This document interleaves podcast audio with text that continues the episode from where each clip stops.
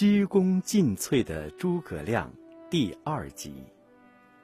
诸葛亮出山后，首先建议刘备在依附刘表的同时，设法壮大自己的势力，把荆州一带的无籍游民造册入籍，依户口选拔壮丁，使刘备的军队一下子由几千人猛增至几万人。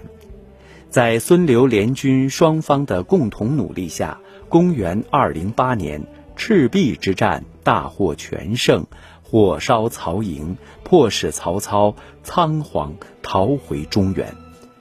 赤壁之战后，诸葛亮辅佐刘备，先后占据荆益二州，建立蜀国，并安抚西部和南部的少数民族，广招人才。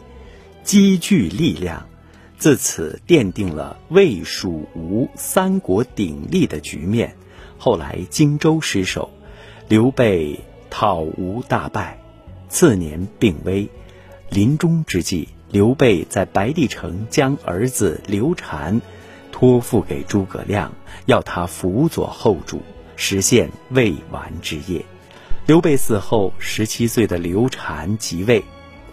尊称诸葛亮为相父，并将军国大权交予诸葛亮。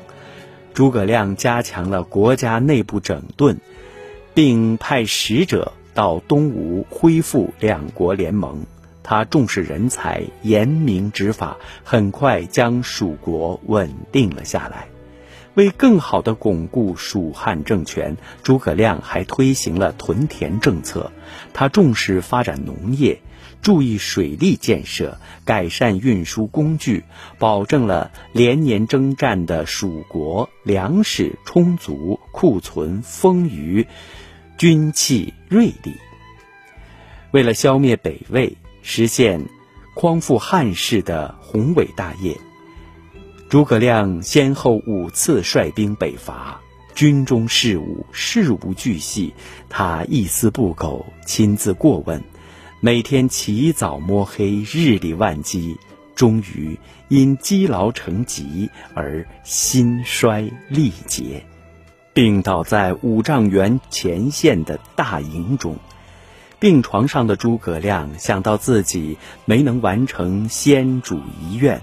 不禁老泪纵横，他吃力地将军国大事、身故后的继承人等，向奉后主刘禅之命前来探望他的大臣李福一一进行了交代，又把自己死后如何退兵的安排详细嘱托给大将杨仪。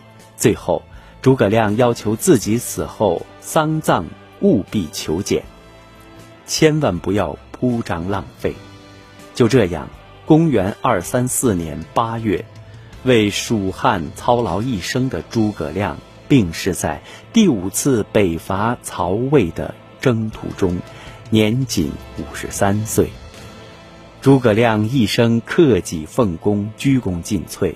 他超凡的智慧和高尚的品格，在后世受到极大的尊崇。